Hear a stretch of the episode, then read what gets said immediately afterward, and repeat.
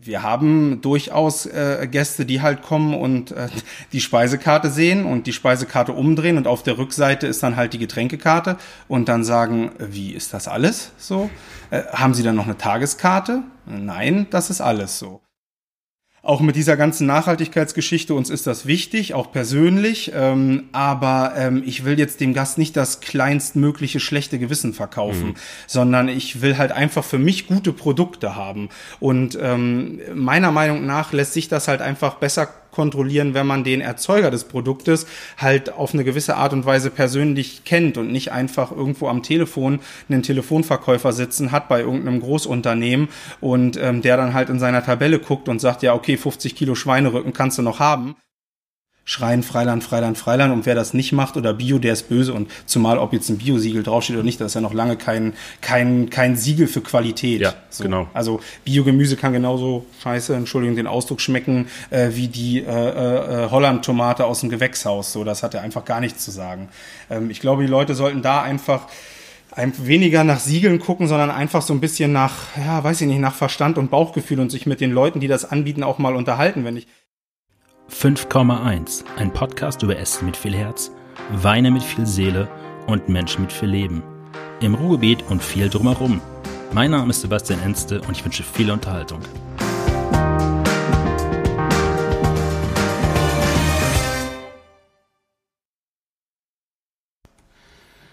Ich bin heute im südlichen Teil des Bergischen Landes, äh, um genauer zu sein, in der Scheiderhöhe oder in Scheiderhöhe.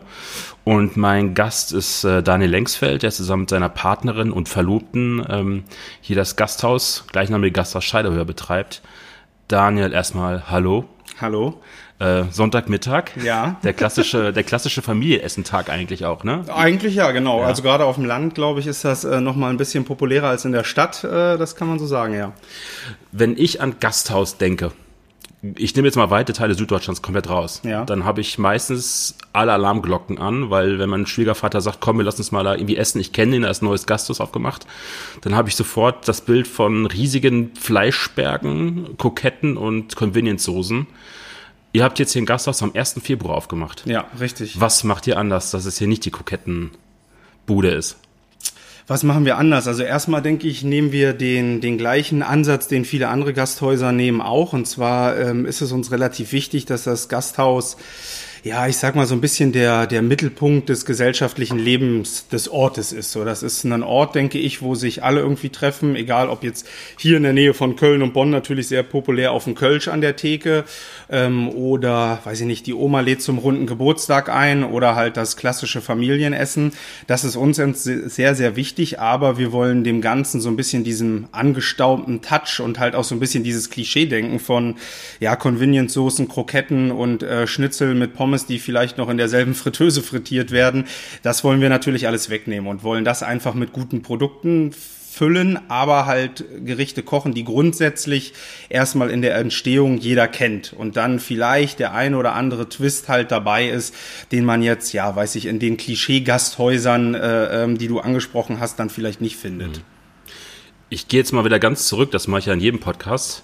Äh, du kommst aus der Uckermark in Brüssow richtig geboren, genau. aufgewachsen. Richtig. Und dann, wie wird man Koch? Äh, gastronomischer Haushalt oder? Nein, gar nicht, überhaupt nicht. Also mein Opa kocht äh, leidenschaftlich gern privat. Ähm, das ist aber, glaube ich, die einzigste Verbindung. Also es wurde immer gekocht, also so auch das Sonntagsfamilienessen zu Hause. Das war relativ traditionell. Beide Eltern waren äh, ähm, Vollzeit berufstätig. Das heißt, sonntags mittags war eigentlich so der einzigste Tag, wo man als Familie zusammen gegessen hat also das schon mitgenommen, aber gastronomische Wurzeln gar nicht. Und oh, ja, wenn ich mich erinnere, also ich glaube schon mit 14, 15 in der Schule habe ich gesagt, ich will Koch werden. Also ich habe damals keine Ahnung, wenn wenn wenn andere Schulkameraden GZSZ geguckt haben, habe ich irgendwie Kochduell auf Vox geguckt. Ähm, mich hat das schon immer fasziniert. Ich habe selber schon immer gern gegessen, so das war auch, glaube ich, eine ganz gute Basis.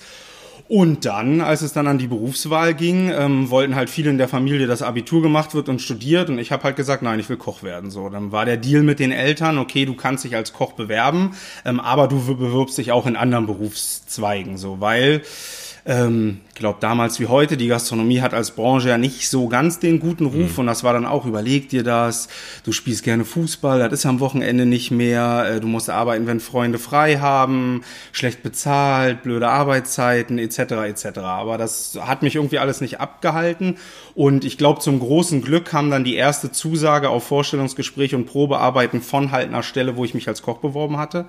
Und ähm, das war in der Nähe von Hamburg. Und ähm, ja, bin dann dahin und war nach Vorstellungsgespräch und Probearbeiten eigentlich Feuer und Flamme und halt nur bestärkt in dem Wunsch. Und das haben meine Eltern, glaube ich, auch gemerkt und haben dann halt auch gemerkt, okay, komm, den Jungen müssen wir jetzt unterstützen und nicht irgendwie dagegen reden. Ähm, der will das, dann soll er das auch durchziehen. Und so ist das dann bis heute gekommen, sozusagen. Und dann bist du irgendwann Koch in Berlin gewesen. Richtig. Wie kam der Sprung nach Berlin? Ähm, also genau, die Ausbildung hat ja in der Nähe von Hamburg stattgefunden. Dann gab es noch ein paar Stationen in Hamburg und Schleswig-Holstein, Niedersachsen. Und ähm, war dann schon relativ jung, ich glaube mit 24, Sous-Chef in einem Vier-Sterne-Hotel in äh, Kloppenburg in Niedersachsen und das hat aber irgendwie nach anderthalb Jahren gar nicht gepasst. Da sollte halt auch so ein bisschen die Ausrichtung sein, ich sag mal, ein, ähm, ein normales Restaurant, ein Gourmet-Restaurant. Das hat aber alles nicht funktioniert und ich war irgendwo an einem Punkt, wo ich gesagt habe, okay, du klar, du hast jetzt schon in einem Laden gearbeitet, der 14 Punkte hatte in Hamburg und so, aber ich wollte es mir irgendwie selber nochmal beweisen und ähm, wollte halt auch gerne wieder zurück dichter an die Heimat. Und Berlin war immer so ein bisschen so ein Ziel, was ich spannend fand einfach. Und habe dann ganz klassisch bei Hotel Carrier geguckt, gute Restaurants in Berlin, die suchen. Und damals hat äh, Tim Raue für seine Neueröffnung, für das äh, Martim Raue, was ja im gleichen Gebäudekomplex wie das Adlon war, ähm, halt eine Chef de Partystelle gesucht. Und da habe ich mich drauf beworben. Und ich glaube, vier Wochen später sind, bin ich umgezogen und habe halt äh, äh, da angefangen zu arbeiten. Und so kam dann halt der Schritt nach Berlin, der jetzt im Nachhinein betrachtet äh, äh bisschen überstürzt zu dem Zeitpunkt mhm. war, aber halt auf jeden Fall richtig. Also, also gerade wenn, wenn Tim Raue sagt, ja, dann überlegt man, glaube ich, nicht zweimal als richtig. Koch. Man muss halt dazu sagen, dass er damals gerade, ich glaube, diese mediale Strahlkraft noch nicht hatte, die mhm. er jetzt hat, aber äh, grundsätzlich habe ich halt gemerkt, das ist was, was ich unbedingt machen will. Das war äh, sein Ruf ist ja auch so ein bisschen äh, der harte zu sein. Mhm. Also ich ähm, das war mit damals mit Sicherheit auch noch anders, als es jetzt ist. Ähm, ich habe halt gemerkt, da herrscht einfach eine andere Disziplin, ein anderer Druck, auch äh, unter den Kollegen mhm. irgendwie. Und ähm, das hat mich halt irgendwie gereizt, weil ich es mir selber halt nochmal beweisen mhm. wollte, dass ich das halt auch kann. So und ähm, deswegen, genau, hat man da gar nicht lange überlegt, sondern hat dann halt einfach zugegriffen und ähm, ja, hat da gestartet. Und dann ging es sogar weiter im, ich sag mal, Imperium Tim Raue, äh, dann ins Hauptrestaurant, also das Restaurant Richtig, Tim Raue. Genau. Ähm, ich war dann die zwei Jahre, die es das mal gab, ähm, war ich da, bin, glaube ich, im letzten Jahr dann auch noch zum äh, Junior-Sous-Chef ähm, befördert worden. Und irgendwann, relativ plötzlich für uns alle, ähm, äh, ist, ist äh, äh, Tim dann halt an uns rangetreten und meinte dann halt irgendwie, ja, hier, so sieht's aus, ähm, wir verlassen halt die, äh, die Company und äh, machen uns selbstständig und äh, euch hätten wir halt gerne dabei. So, und das äh, war natürlich auf der einen Seite auch ein bisschen ein Wagnis, weil ähm, ja man weiß das selber, Selbstständigkeit in der Gastronomie, das ist, ist immer mit einem Risiko verbunden. Gerade glaube ich, wenn man dann halt ans Rennen geht und äh, wirklich im Fine Dining Bereich, ne, der ja sehr kostenintensiv ist, geht. Aber nichtsdestotrotz habe ich mich die zwei Jahre da total wohlgefühlt, habe in ihnen auch einen großen Unterstützer gehabt äh, für mich persönlich und dann war das für mich keine Frage zu sagen, ähm, ja auf jeden Fall, also ich komme mit ich würde jetzt mal annehmen, dass die ganzen Stationen, die du davor hattest, eine sehr klassische Küchenausrichtung haben. Ja, total. Und dann kommst du zu Tim Raue, der, sagen wir mal, einen sehr, sehr starken ja, äh, asiatischen Einschlag auch hat, der viel mit Schärfe und, ja. und, und Nuancen und immer, äh, sagen wir mal, Kontrahenten auch spielt in den Gerichten, also mit Eleganz und dann wieder brachialer Schärfe manchmal. Ja. Ähm, hat dich das so sofort mitgenommen? Hast du dich da sofort in diesem Stil auch wiedergefunden an der Stelle? Also mitgenommen auf jeden Fall. Man, also letztendlich war ich, glaube ich, selber total verblüfft, wie Sachen schmecken können, ähm, wenn man da halt andere Wege geht und auch ja, Produkte verwendet, von denen ich selber vorher noch nie gehört hatte, obwohl ich mir eigentlich eingebildet habe, dass ich relativ aufgeklärt bin, ähm, was das angeht. Ähm, trotzdem musste man sich dran gewöhnen. Also selber das dann halt auch abrufen zu können und leisten zu können, hat eine Weile gedauert. Was dann ähm, ich später dann, als ich nicht mehr der Neue war, sondern dann andere ins Team kamen, halt einfach auch gemerkt habe, dass das aber jeden so geht. Und das war so ein bisschen beruhigend. Ähm, aber mitgenommen und fasziniert ähm, direkt vom ersten Moment. Also generell, äh, ich sage jetzt mal, die Liebe oder Vorliebe für asiatisches Essen ist nachdem halt auch ja, immens gestiegen. Und dann hast du, glaube ich, Tim Raue verlassen. Ja. Und bist dann nochmal in Berlin zu zwei anderen Stationen. Genau, ich ähm, bin damals äh, äh, Vater geworden und mir war halt relativ klar, dass ähm, damals ja noch ein Sterne-Restaurant ähm, mit, aber ja ganz klar das Bemühen, den zweiten zu bekommen mit Mittags- und mhm. Abendservice halt in der Rolle relativ schwierig wird und ähm, wollte halt auch gerne, aber trotzdem positionell weiterkommen, war damals Sous-Chef. Ähm, wir hatten über uns den, oder ich hatte über mir den Steve, der schon lange vor mir da war und auch noch lange nach mir Küchenchef war. Mir war halt also klar, dass diese Position, dass da nicht dran zu rütteln mhm. ist und ähm, habe mich dann intensiv um eine Küchenchefstelle beworben und habe dann damals äh, ähm, wurde ich dann genommen im äh, Katz Orange, das gibt's auch immer noch, so ein bisschen Szene-Restaurant, muss man halt ganz klar sagen, ähm, die halt damals angefangen haben, was ja in Berlin mittlerweile fast jetzt jeder macht, so dieser Nachhaltigkeitsgedanke mhm. und ähm, das war meine erste Küchenchefstelle mit Kücheplan, mit äh, allem, was dazugehört, äh, Geschirr, Besteck etc. Ähm, genau, das ging dann anderthalb Jahre. Und dann äh, kam der, der, der Anruf von Tim Raue halt wieder, ähm, weil er dann sein erstes äh, Consulting-Projekt gemacht hat, nämlich das Rabur im, äh, im Adlon, dann auch zugehörig, also firmentechnisch zugehörig auch zum Adlon, zu Kempinski und ähm, hat mir da halt die Küchenchefstelle angeboten. Und das war natürlich was, wo man ja nicht lange überlegt hat, wenn dann äh, Tim Raue, also der Name Tim Raue und der Name äh, Hotel Adlon Kempinski in Berlin halt zusammen, dann äh, ja überlegt man nicht lange und dann habe ich das halt gemacht. Und das war, denke ich, so fast mit die prägendste Zeit einfach, ähm, weil das Adlon einem ja, relativ jungem Küchenchef, der eigentlich nur kochen wollte, sehr, sehr viel äh, abverlangt, was Administrative ja. angeht. Ne? Und das war erstmal, also wirklich der totale Schock. Ähm, man kann sich gar nicht vorstellen, für was man alles ein Formular ausfüllen müsste mhm. und so. Aber ähm, gerade jetzt auf die Selbstständigkeit hier betrachtet, war das das Beste, was passieren konnte, weil man natürlich äh, jetzt irgendwo trainiert ist. Ne? Und dann ging es auch weiter in Berlin. Crackers, glaube ich, ne? Genau, richtig. Das war fünf, fast fünf Jahre Adlon und Strabur waren dann halt irgendwann äh, genug, weil ähm, ähm, ja das äh, ein großer Name äh, oder zwei große Namen. Aber irgendwann fragt man sich dann halt selbst, ähm, ja, wenn dann über Erfolg geschrieben wird und so, war es dann halt, klang halt der Name Tim Raue war halt immer mit im Satz so. Ne? Das ist, äh, ist halt auch schwierig, nicht weil er sich im Vordergrund gestellt hätte, das nie. Er hat gerade im Srabur immer betont, äh, wer da halt das Sagen hat und wer dafür zuständig ist, sowohl für Küche als auch für Service dann halt äh, ähm, die Position, also hat sich da selber nicht irgendwie in den Vordergrund gespielt, aber stürzen sich natürlich mhm. die Medien drauf, logischerweise. Und ähm, außerdem ha, ist Hotellerie, glaube ich, auch einfach ein schwieriges Pflaster, wenn man so ein bisschen seine Freiheiten haben will. Ich hatte, glaube ich, drei oder vier verschiedene GMs in fünf Jahren im, im Adlon und ähm, genauso viele F&B-Direktoren. Jeder kurz, einmal kurz erklären, GM ist General Manager richtig, und FB genau. ist Food, Food and Beverage, Beverage Manager. Genau. Was halt quasi so ein bisschen die direkten Vorgesetzten dann halt von Führungspositionen im Hotel sind, in meinem Fall halt als Küchenchef. Und jeder hat halt irgendwie seinen anderen Führungsstil, jeder hat andere Ideen Ideen, die er umsetzen möchte. Das ist ja auch alles total legitim, so handelt man ja selbst auch. Aber das ist dann halt schon schwierig, wenn man sich dann quasi im Schnitt jedes Jahr wieder auf jemand Neues einstellen muss und andere Sachen äh, ja bedienen muss. Und ähm, da habe ich mir dann nach fünf Jahren hatte ich halt schlicht und einfach keine Lust mehr. Muss man. Da eine Frage noch zu gerade. Haben die Leute auch gedacht, dass sie ins Rabur gehen, dass sie dann quasi Tim Raue Küche essen? Ja, und total. Nicht Küche? Ja, ja, und sie haben, also es kam auch gerade am Anfang nicht selten vor, dass sie gefragt haben, wer in der Küche ist denn jetzt im Raue? So, und ähm, wir haben uns schon irgendwie so ein bisschen Spaß gemacht und haben dann gesagt, ja, der Daniel ist der Sohn von Tim und so. Äh, äh, manchmal. Und wir hatten sogar Gäste, die haben bei Tim Raue im Restaurant reserviert und standen dann bei uns und dann, weiß ich nicht, Name Müller-Meyer Schulze und dann sagt unser Restaurantleiter, der Stefan Grill, äh, das tut mir total leid, aber ich habe keine Reservierung für Sie.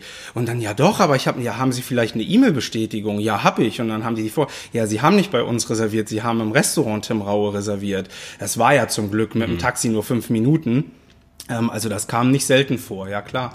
Ähm, ich glaube, gerade zu der Zeit war das Verständnis in Deutschland auch noch nicht so groß, was ja international ganz anders ist. Frankreich, Amerika oder London oder generell Großbritannien, dass halt ein Küchenchef mehrere Restaurants haben kann und er aber nun mal nicht zeitgleich überall sein kann. Ne? Und das Verständnis war damals noch nicht da. Das hat sich aber im Laufe der fünf Jahre wirklich auch zum Positiven geändert. Irgendwann war das so ein bisschen klar, dass er da halt nicht jeden Tag steht. Ist ja in seinem eigenen Restaurant genauso. Also ich glaube, ich habe ihn da noch nie gesehen. Er ist viel unterwegs. Ja, ist viel unterwegs, Fall, genau. Ja. Deswegen hat er die Arbeitstage und die Arbeitsstunden, die er halt im Jahr dann verbringt, mit seinen ja. anderen Sachen einfach an der Stelle. Ja, und grundsätzlich ist es, glaube ich, auch so, wenn man damit offen umgeht, halt als auch derjenige, der das dann halt macht mhm. und halt wirklich sagt, ja, ich bin halt viel unterwegs, ich habe viele Projekte, aber ich habe halt auch gut trainiertes Personal, die das genau so umsetzen, wie ich das möchte, dann ist das auch legitim. Ich glaube, schwieriger wäre es, wenn man so tut, als wäre man jeden mhm. Tag da und ist es dann aber halt gar nicht. Dann ist die Enttäuschung bei Gästen natürlich groß und das das, glaube ich, auch verständlich. Es gibt äh, drei Sterne Küchenchefs, die sind so schlau, die äh, kommen nie raus. Ja. Das heißt, du weißt eigentlich gar nicht, ja. ob er nun da ist oder nicht da ja. ist, weil du wirst es halt nie merken an der Stelle. Äh, grundsätzlich ähm, glaube ich, ist das halt auch ein bisschen was, ähm, was meiner Meinung nach bei vielen auch ein bisschen zu sehr betrieben wird, dieses Rausgehen und mhm. im Restaurant, weil letztendlich ja, ich bin ja Koch und der gehört halt irgendwie in die Küche, finde ich. Mhm. Ähm, klar sagt, geht man mal raus und gerade wenn es Stammgäste sind oder ein Gast hat eine besondere Frage oder wie auch immer, das gehört heutzutage dazu. Aber grundsätzlich denke ich, dass man die meiste Zeit dann doch in der Küche verbringen sollte, weil da gehört man letztendlich hin. So meine Meinung. Ne? Das ist, äh, das sehen glaube ich viele Kollegen auch anders, aber das muss auch jeder handhaben, wie er am besten damit klarkommt. Mhm. Ich finde das halt auch einfach schwierig, wenn man dann am besten noch beim Essen des Gastes halt irgendwie rausgeht, na schmeckt's Ihnen alles okay? So das ist, ähm, das würde ich selber halt auch nicht wollen als Gast. Ich meine, ab dem Punkt ist ja die Kuh ja schon vom Eis, weil gegessen, gegessen wurde ja. schon. Also und irgendwo, ich sag mal so, man sollte ja auch ein bisschen so arrogant sein und überzeugt davon sein. Also wenn man den Teller, den Pass verlassen lässt, dann sollte man schon überzeugt davon sein, dass er halt auch schmeckt. Ne? Dann müsste man das jetzt nicht unbedingt nachfragen. Klar ist das ja immer ein bisschen subjektiv und Geschmackssache, aber ähm, so dieses äh, äh zeigen, zeigen, weil ich mich zeigen muss, das ist mhm. einfach schwierig. Wenn man das gerne macht und man strahlt das heraus, das gibt Kollegen, da merkt man, die können das. Tim Rau ist ein super Beispiel mhm. ähm, oder äh, wahrscheinlich auch äh, äh, Tim Melzer, auch wenn das jetzt in einer kulinarischen anderen Liga spielt, die halt auch einfach ein Stück weit Entertainer sind. Mhm. Ne? Und das, das ist dann halt auch irgendwie cool. Aber wenn du halt dem dem Gast anmerkst und ich glaube, in manchen Situationen, da bin ich ganz ehrlich, würde man mir das anmerken, dass ich mich in der Situation nicht ganz so wohl fühle und dann finde ich es unangenehm für beide Seiten. Also der Gast denkt dann, okay, was macht er da? Warum macht er das? Wollte ich ja jetzt gar nicht. Und ihm gefällt es ja auch gar nicht. Und äh, ich fühle mich halt genauso. Also warum soll man das machen? Und dann hatten wir gerade schon das Thema Crackers. Äh, ich würde mal kurz ein, eine Frage vorwegnehmen. Ja. Würdest du sagen, wir kommen jetzt gleich auf die anderen Station von dir noch so, äh, dass das schon so die, langsam die Autobahnauffahrt Richtung Köln war? auch vom Küchenstil her? Ja, war's. Ähm, also um da so, also da muss man so ein ganz bisschen weiter ausholen. Also der Grund, warum, warum ich jetzt im Rheinland bin, ist ja einfach der, dass meine äh, Verlobte Rheinländerin ist, nicht direkt aus Köln, aber ähm, äh, von der äh, wunderschönen A. Ähm, und als wir uns kennengelernt haben, hat sie in Köln gelebt, ich in Berlin. Äh, wir sind knapp ein Jahr gependelt. Ähm, und irgendwann, ähm, als äh, ich weiß noch, im Adlon, im Srabur war äh, Barack Obama zu Gast und ähm, es bestand durchaus die Möglichkeit, dass er im Srabur essen geht. Und ich ähm, war den Tag vorher aber in Köln äh, bei meiner jetzigen Verlobten und hatte dann für den Tag, an dem er wahrscheinlich essen gekommen wäre, einen Rückflug und sollte halt zurück. Und wie man sich das so vorstellen kann, wenn der Präsident der Vereinigten Staaten im Hotel ist, sind die Sicherheitsbestimmungen natürlich immens hoch. Da wurde ein Riesenaufwand betrieben. Ich musste noch einen Riesenaufwand betreiben, weil ich mich nicht persönlich administratieren konnte am Tag zuvor bei irgendeinem Amt in Berlin. Und das Ende vom Lied war, dass mein Flug äh, wegen Problemen umgeleitet worden ist und ich in Leipzig notlanden musste und äh, mit einem Bus dann, äh, der organisiert wurde von der Fluggesellschaft von Leipzig nach Berlin musste und das dementsprechend lange gedauert hat mhm. und dieses Abendessen verpasst habe. Und ähm, das war der Punkt, wo ich dann direkt nach dem Notlanden meine Verlobte angerufen hat und gesagt hat, so mir reicht's. Also entweder du ziehst jetzt nach Berlin oder ich zieh zu dir, aber darauf habe ich keinen mhm. Bock mehr. Und ähm, damals war es so, äh, da war der Job im, im, im Adlon, war so ein bisschen auf dem Höhepunkt. Ähm, äh, das war zu der Zeit, ich würde mal sagen, des coolsten GMs, den wir da hatten, der uns hat einfach machen lassen. Und deswegen war für sie auch gar keine große Diskussion und sie hat gesagt, okay, komm, dann komme ich zu dir nach mhm. Berlin. Du hast da einen super Job. Ich kann meinen Job äh, von Berlin genauso machen wie von Köln, also machen wir das. Das ging dann ungefähr zwei Jahre so und ähm, im letzten Jahr war dann halt dieser Sprung zum Crackers. Und ich habe aber schon gemerkt, dass meiner Verlobten ja Berlin nicht ganz so gut gefällt. Ähm, die Berliner sind halt schwierig, mhm. ist eine schwierige Stadt, ist eine Riesenstadt, ist sehr anonym, das muss man irgendwie mögen und können. Und ähm, umso länger dieses Jahr im Crackers ging, umso länger wuchs halt auch der Gedanke oder hat man sich damit beschäftigt, okay, vielleicht ist Berlin ja jetzt doch nicht das bis zum Ende beruflich. Ähm, vielleicht geht ja auch noch was anderes. Und dann habe ich auch an ihr gemerkt, dass das äh, für sie halt auch durchaus ein Thema war. Und ähm, irgendwann hat man sich dann natürlich gefragt, okay, gibt der Job mir hier genauso viel wie jetzt einer mir in Köln, Bonn, mhm. wo auch immer geben könnte? Äh, gab er nicht, wenn man ganz realistisch war. Und dann war das eigentlich äh, relativ schnell beschlossen, dass wir dann halt wechseln wollen, ja. Und dann hast du angefangen im Eigelstein in Köln. Genau. Wie kam der Kontakt dazu? Ähm, also eigentlich hatte ich erst noch einen, einen Job in Bonn, der aber gar nicht groß, äh, groß in, äh, äh, ins Gewicht fällt, weil das erstmal was, was, was war, dass man irgendwie einen Hafen hatte und dann von hier mal so ein bisschen gucken konnte. Und ähm, der war aber also der ging so ein bisschen in die Richtung, was vorhin angesprochen worden ist, äh, Convenience-Soßen und äh, Krokettenparty. Mhm. Und äh, direkt nach dem ersten Tag war ich sowas von tot unglücklich, weil ich äh, vorher so naiv war und gedacht habe, ich könnte das eine gewisse Zeit aushalten, bis dann halt irgendwann der richtige Job kam. Aber ähm, ich kam nach Hause und war einfach nur geschockt und habe so gedacht, boah, da kannst du keinen Tag länger hingehen. Und es ist dann quasi einen Monat geworden, den man auf die Zähne beißen musste. Und meine Verlobte hatte so ein schlechtes Gewissen, weil sie gesagt hat, super, jetzt habe ich den ins Rheinland mhm. gezogen und jetzt ist der Job da total kacke. Das, äh, und sie halt auch einfach weiß, wie, ja, wie, wie, wie leidenschaftlich ich halt in dem Job bin und wie wichtig mir das mhm. einfach ist und hat dann ähm, äh, selber, ich sage immer scherzhaft, sie ist Googlinchen, weil sie ähm, alles im Internet sucht und hat dann halt nach einer anständigen ähm, nach einer, nach einer guten Position einfach in Köln oder Bonn gesucht als Küchenchef und ähm, ist dann halt auf die Anzeige vom Eigelstein gestoßen. Habe mich dann ganz klassisch äh, beworben, habe mich mit zwei von den dreien Jungs dann, glaube ich, drei, vier Tage später zum Vorstellungsgespräch getroffen und wir haben alle direkt gemerkt, dass wir auf der gleichen Wellenlänge sind und dann war das relativ schnell beschlossen, dass ich das machen werde. Das ist ja von der Küchenstilistik jetzt eine absolute Abkehr von dem, was Tim Raue kochen würde, von Aromatik her. Ja. Ähm, kannst du die Küche mal am Eigelstein beschreiben oder was das Konzept vom Eigelstein eigentlich war? Ja, das Konzept war so ein bisschen, ähm, das halt, oder das, die große Überschrift des Konzepts war eigentlich Sharing is Caring, mhm. muss man so sagen. Also es gab alles in kleinen Portionen ähm, oder kleineren Portionen, die halt die Gäste im Idealfall viel auf den Tisch sich teilen sollten. Ähm, von der, ich sag mal, Herkunft der Gerichte war das eigentlich im Konzept nicht wirklich verankert. Also wir hatten da asiatische Einflüsse, italienische, deutsche etc. Ähm, das war so ein bisschen das Konzept und ich glaube auch so ein bisschen die, die Schwierigkeit, ähm, weil da natürlich der Gast dann halt auch mitspielen muss und sich viele kleine Sachen bestellen muss, damit das halt einfach wirtschaftlich rentabel ist. Ich nehme mal es kurz vorweg, es gab kein Happy End im Eigelstein. äh, eine ziemlich harte Bruchlandung, ja. würde ich sagen. Drei Monate später war der Laden wieder zu. Genau. Warum ist das Eigelstein gescheitert? Ja, das ist eine gute Frage. Ich glaube, das kann man an einer Sache gar nicht so richtig festmachen. Ähm, sicherlich gibt es irgendwie, ja, ich sag mal, offizielle Gründe oder wie man das auch immer sagen will. Da will ich mich auch gar nicht groß irgendwie einmischen. Ich glaube halt wirklich, das war so ein bisschen Zusammenspiel von, ähm, von, von, von Ort und Zeit halt auch. Ähm, wie der Name schon sagt, liegt es am Eigelstein, also nicht weit weg vom Kölner Hauptbahnhof. Ähm, ohne der Gegend jetzt was Böses zu mhm. wollen, mhm. aber es gibt schönere Gegenden in, in Köln auf jeden Fall.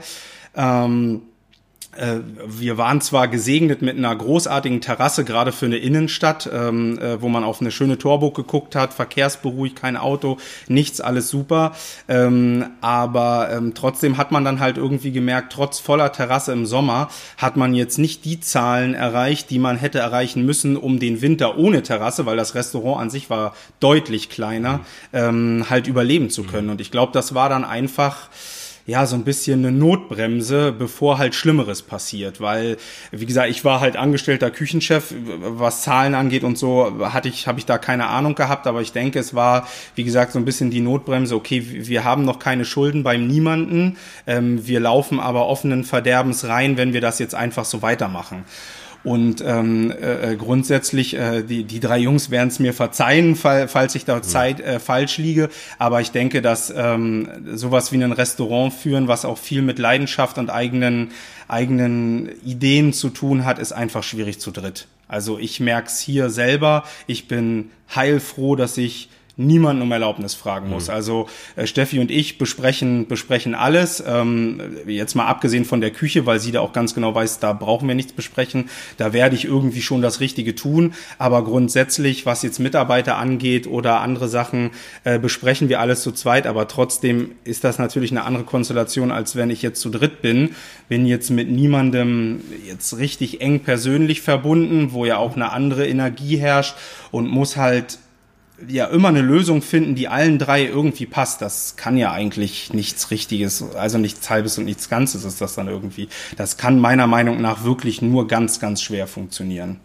Weil ich habe dann viel nachrecherchiert. Also ich, Johannes Ahrens, wie wir gerade schon im Vorgespräch gesprochen haben, war, glaube ich, äh, harter Fan vom Eigelstein. Ja.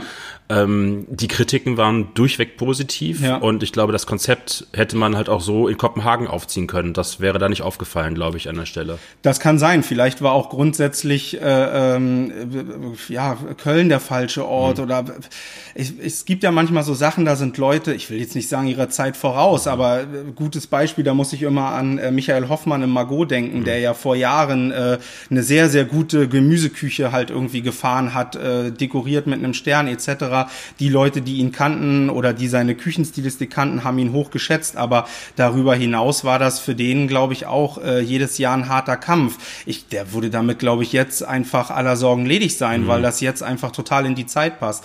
Und ähm, vielleicht war auf, auf, ja, auf diesem auf diesem Niveau. Viele Leute haben das im Eigelstein auch immer mit Tapas verbunden, aber das ist ja auch was ganz anderes. Mhm. Ne? Das ist äh, klar, es gibt Konzepte in Köln, die das ähnlich machen, die auch funktionieren, wie die Henne Weinbar zum Beispiel. Aber das ist, glaube ich, auch ein ganz anderer Ort. Ne? Das ist halt an einer großen, fluktuierenden äh, ähm, Einkaufsstraße, äh, wo es dann halt, glaube ich, auch mal funktioniert, wenn die Damen dann äh, nach dem ausgiebigen Shoppen für ein paar Austern und ein Glas Champagner reinkommen, dann haben die halt einfach auch schon mal einen höheren Pro-Kopf-Einsatz, als wenn ich mir, weiß ich nicht, einen Teller Flöns für acht 8 Euro und einen mhm. Kölsch äh, bestelle. Das, das funktioniert dann halt einfach anders. Das, wie gesagt, das wird, glaube ich, alles eine Mischung aus allem bisschen gewesen sein. Der Ort, die Zeit ähm, und dann halt diese personelle Konstellation. Ist Köln gastronomisch gesehen, funktioniert das anders als andere Städte? Schwieriger? Also Köln funktioniert auf jeden Fall anders als Berlin. Also den Vergleich habe ich ja. Äh, um das kann ich vergleichen. Ich habe in den früheren Jahren ja auch mal in Hamburg gearbeitet. Auch das ist schon wieder was ganz anderes. Äh, ich glaube, äh, die Kölner oder die Rheinländer an sich sind äh, traditionsbewusster. Ähm, deswegen ist es, glaube ich, wenn man Erfolg haben will, da relativ wichtig, dass man nicht zu abgehoben ist. Ich glaube, es gibt einen Grund, warum Restaurants wie das Ernst oder Nobelhart und Schmutzig in Berlin funktionieren. Ich denke, die würden nicht in Köln funktionieren. Die würden wahrscheinlich auch nicht in München funktionieren. Ähm, und ähm, der Kölner an sich oder der Rheinländer an sich ist, glaube ich, sehr, sehr gesellig. Das ist auch also einmal wichtig. Ähm, das äh, darf auch gerne mal, äh, wie Sie hier sagen, ein bisschen öseliger sein, aber dafür äh, äh, ja, muss halt irgendwie dieses gewisse Ex äh, etwas und diese persönliche Note. Und das ist, glaube ich, war so für mich der größte Unterschied zu Berlin, wo alles ein bisschen anonymer ist, dafür aber viel hipper. Äh, es wird ja kaum noch Deutsch gesprochen in Berliner Restaurants. Also mit, äh, wenn man kein Englisch kann, kommt man da nicht weit. Also meine Mutter würde, glaube ich, in einigen Restaurants alleine nicht zurechtkommen äh, in Berlin irgendwie. Ähm, Manchmal reicht auch nur versuchen, Kaffee zu bestellen. Ja, richtig, genau. Ja, äh, ich habe mitten in Friedrichshain gewohnt. Direkt unten drunter war ein sehr, sehr gutes Café, also da musstest du halt in Englisch Kaffee bestellen. Ne? Nicht, weil derjenige, bei dem du ihn bestellt hast, Englisch waren durchaus Deutsch, aber das war Firmenpolitik, so nach dem Motto. Ähm, das äh, kam schon vor.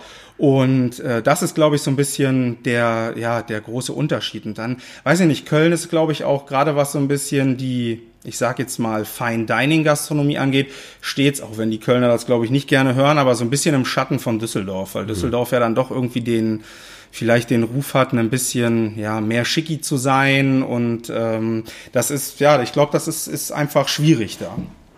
Wann hast du im Eigelstein für dich gemerkt, dass das da jetzt vor die Wand fährt? Boah, was heißt gemerkt vor die Wand fährt? Äh, man hat sich schon seine Gedanken gemacht, weil letztendlich ähm, äh, wie ich ja schon erwähnt habe, im Adlon war ich mit relativ viel administrativer Arbeit äh, verbunden. Das heißt halt auch Personalplanung. Man hat ja ungefähr ein Gefühl dafür, was die eine oder andere Position verdient, auch wenn man das jetzt im Servicebereich jetzt ich nicht wusste, was der Kellner verdient, ja nur was meine Köche verdienen im Eigelstein. Dann weiß man ja als Küchenchef, äh, was kosten die Produkte, die ich einkaufe. Und wenn man dann sieht, ähm, ja, wie die Preise sind und dass die ja grundsätzlich ganz anders sind wie die, die man selber kalkuliert hat, mhm. dann macht man sich natürlich schon seine Gedanken, wie lange das gut gehen kann. Bist du danach, also hast Berlin hinter dir gelassen, also auch eine extrem quälige gastronomische Stadt, also ja. für einen Koch auch absolutes Wunderland. Man ja. hat eigentlich alles, was man machen möchte. Richtig. Ähm, bist du dann für dich nach dem Motto, jetzt habe ich das alles aufgegeben, in so ein Loch gefallen danach? Ah, in einem Loch gefallen würde ich nicht sagen. Also es gibt so ein paar Sachen, die, die, die ich, die ich an Berlin gerade gastronomisch vermisse. Das ist der angesprochene äh, gute Kaffee. Also in Köln kriegt man den mit Sicherheit noch. Ähm, wir werden ja selber von einer Rösterei aus Köln äh, beliefert, die großartigen Kaffee machen. Ähm, nun war es aber so, dass wir ähm, ja gar nicht in Köln gewohnt haben, äh, sondern ähm, in Troisdorf, das ist so ein bisschen vor den Toren der Stadt. Und ähm, da war halt mal schwierig, einen guten Cappuccino oder so zu bekommen. Also das war was, was äh, wo ich dem schon so ein bisschen nachgetrauert mhm. habe. Jetzt ist zu Hause die äh, äh, anständige Espressomaschine, das ist jetzt die Alternative sozusagen. Ähm, und ähm, was wir jetzt zum Beispiel gerade gemerkt haben, wir waren vor ein paar Tagen in Rotterdam, ist halt das gute asiatische Essen. Mhm. Weil da müsste man dann, glaube ich, schon den Weg nach Düsseldorf machen, um da ein bisschen was Authentisches zu kriegen. Das wird es mit Sicherheit in ein, zwei Restaurants in Köln auch geben. Ich habe sie halt nur leider noch nicht entdeckt. Ähm, das sind so die Sachen, die, ja, die, die, die, die einem fehlen. Aber jetzt direkt in ein Loch gefallen, würde ich nicht sagen. Mhm. Man muss halt auch sagen, dass ich wirklich nach elf Jahren Berlin selber, ich hätte, wäre den Schritt vielleicht alleine gar nicht gegangen, aber trotzdem war ich, glaube ich, bereit dafür. Also weil wie du gerade schon gesagt hast, Berlin ist eine unglaublich quirlige Stadt, um nicht zu sagen, halt teilweise auch anstrengend. Und wenn man dann so, weiß ich nicht, harte 14 Tage, äh, 14 Stunden Tage hinter sich hatte und dann äh, äh, in Friedrichshain gewohnt hat und dann von der S-Bahn nach Hause gegangen ist und da war alles am Party und am Grölen und du kannst das Fenster beim Schlafen nicht aufmachen, weil du das Gefühl hast, äh, die S-Bahn hält direkt neben mhm. deinem Fenster. Ähm, das sind schon Sachen, die einen dann irgendwann, ähm, ich glaube dann auch mit äh, steigendem Alter, wenn man selber nicht mehr so viel Party macht, dann halt auch nerven. Und von mhm. dem her war ich eigentlich auch bereit, die Stadt zu verlassen. Und deswegen würde ich sagen, in ein Loch gefallen kann man so nicht sagen. Aber es gibt natürlich Sachen, die man vermisst. Jetzt sage ich jetzt mal ein bisschen polemisch. Ähm, wie kommt man dann auf die Idee, im Nirgendwo. Ich bin auf der Hinfahrt hierhin wirklich eine kleine, schmale Straße äh, durch Berg und Tal gefahren, äh, seine erste gastronomische Existenz zu gründen. Ah, naja, auf die Idee gekommen sind wir eigentlich nicht wirklich. Also, das, weiß ich nicht, klingt vielleicht ein bisschen überromantisch, aber uns hat eigentlich eher das Haus gefunden als wir andersrum. Das ähm, äh, zu dem Zeitpunkt stand äh, mit, wirklich gar nichts fest, dass, dass wir uns selbstständig machen wollen. Also, das war für mich immer ein großer Traum. Ähm, Gerade wenn man dann so äh, im Adlon, ähm, wo man eine gewisse Freiheit hatte, aber dann doch nicht die ganze das gleiche galt fürs Crackers, ähm, wo man in einem gewisseren Rahmen äh, eine Freiheit hatte, aber auch nicht die ganze war das halt immer so, irgendwann will ich mich halt nicht mehr rechtfertigen, sondern will halt einfach machen und wenn man dann, äh, ähm, Entschuldigung den Ausdruck, aber auf die Schnauze fällt, dann fällt man halt auf die Schnauze, dann muss man sich halt äh, nur selber Rechenschaft mhm. ablegen und dann ist halt gut. Ähm, deswegen war für mich Selbstständigkeit immer ein Thema, aber halt natürlich nach, äh, nachdem sowas wie das Eigelstein nach drei Monaten gescheitert ist, äh, denkt man natürlich auch nicht unbedingt danach, okay, ich kann das jetzt besser, so und starte direkt eine Selbstständigkeit. Ähm, Tatsache, ja, war das großer Zufall. Wir sind Monate vorher hier schon vorbeigefahren ähm, auf äh, dem Weg zum, äh, zum Bauerngut Schiefelbusch, der hier um die Ecke liegt, die uns auch mit Produkten beliefern und die äh, ein grandioses Café und grandiosen Kuchen haben am Sonntag. Und normalerweise sind wir da immer mit Navi hingefahren, weil wir ja, wie gesagt, beide nicht aus der Region kommen. Und ich habe den Sonntag halt gesagt, komm, wir machen mal aus und fahren Landstraße, damit wir was sehen. Und da sind wir hier dran vorbeigekommen. Und ähm, so ähnlich wie du gesagt hast, war ich oder bin ich auch immer Fan von Gasthäusern gewesen, so dieses Heimeliche. Das fand ich halt immer gut und ähm, habe dann zu Steffi gesagt, hier, äh, schreib mal auf, das googeln wir nachher mal, vielleicht gehen wir da irgendwann mal essen. Das war, wie gesagt, Monate vor, also das war, als es mit dem Eigelstein losging quasi. Und aufgeschrieben, gegoogelt, äh, geschlossen wegen Umbauarbeiten. Ja, okay, machen wir irgendwann anders. Dann vergessen, aus den Augen, aus den Sinn sozusagen. Dann äh, kam das Ende vom Eigelstein und ähm, quasi äh, eine Frustbewältigungsreise nach Paris, äh, wenn man das so sagen kann, die zwar vorher schon geplant hat, weil es im Rahmen meines Geburtstags war, aber es hat ganz gut geholfen zum Ablenken. Und ähm, da sind wir irgendwie samstags nachts wiedergekommen und äh, ja, sonntags der Kühlschrank leer. Ähm, ich dann gesagt, ja, okay, jetzt irgendwie da aus den Resten kochen, ich habe keinen Bock, äh, wir gehen irgendwas essen. Na, mein Steffi, ja, wir fahren aber nicht nach Köln oder nach Bonn, da habe ich jetzt keine Lust mehr drauf, dann muss, da müssen wir hier irgendwo was finden. Und dann ist mir halt das hier wieder eingefallen. Da habe ich gedacht, ja, jetzt sind ja ein paar Monate rum, die werden ja fertig umgebaut haben. Also wieder auf die Internetseite, immer noch wegen Umbau geschlossen. Äh, meint Steffi, ja, okay, vielleicht ähm, sind das ja neue Besitzer und die suchen vielleicht auch einen Küchenchef oder ein Team, schreibt doch mal eine E-Mail hin. Habe ich dann gemacht, habe halt auch direkt, ähm, das war sonntags, habe dann direkt montags Antwort bekommen ähm, von dem Herrn von Solotkow, der für die Eigentümerfamilie das hier kommissarisch verwalten hat, dass sie ähm, also die Umbaumaßnahmen sind fast fertig und sie brauchen ein neues Team. Allerdings ähm, ja, suchen sie keinen Küchenchef, sondern sie suchen halt jemanden, der das pachtet. Mhm. Dann habe ich halt gedacht, ja, okay, das steht ja eigentlich nicht zur Debatte, aber jetzt steht der Termin, fährst du mal hin. Und ähm, war halt einfach von dem Raum hier direkt angetan. Als ich reinkam, äh, der Herr von Solotkow war, wir waren uns direkt sehr sympathisch. Ähm, das, was er mir geschildert hat, was die Eigentümer für das Haus wollen, deckte sich ähnlich mit den Vorstellungen, was wir so wollten. Und ähm, ein paar Tage später, genau am Tag der deutschen Einheit, ähm, habe ich dann Steffi nochmal mit hergenommen. Dann hat sie sich das alles angeguckt.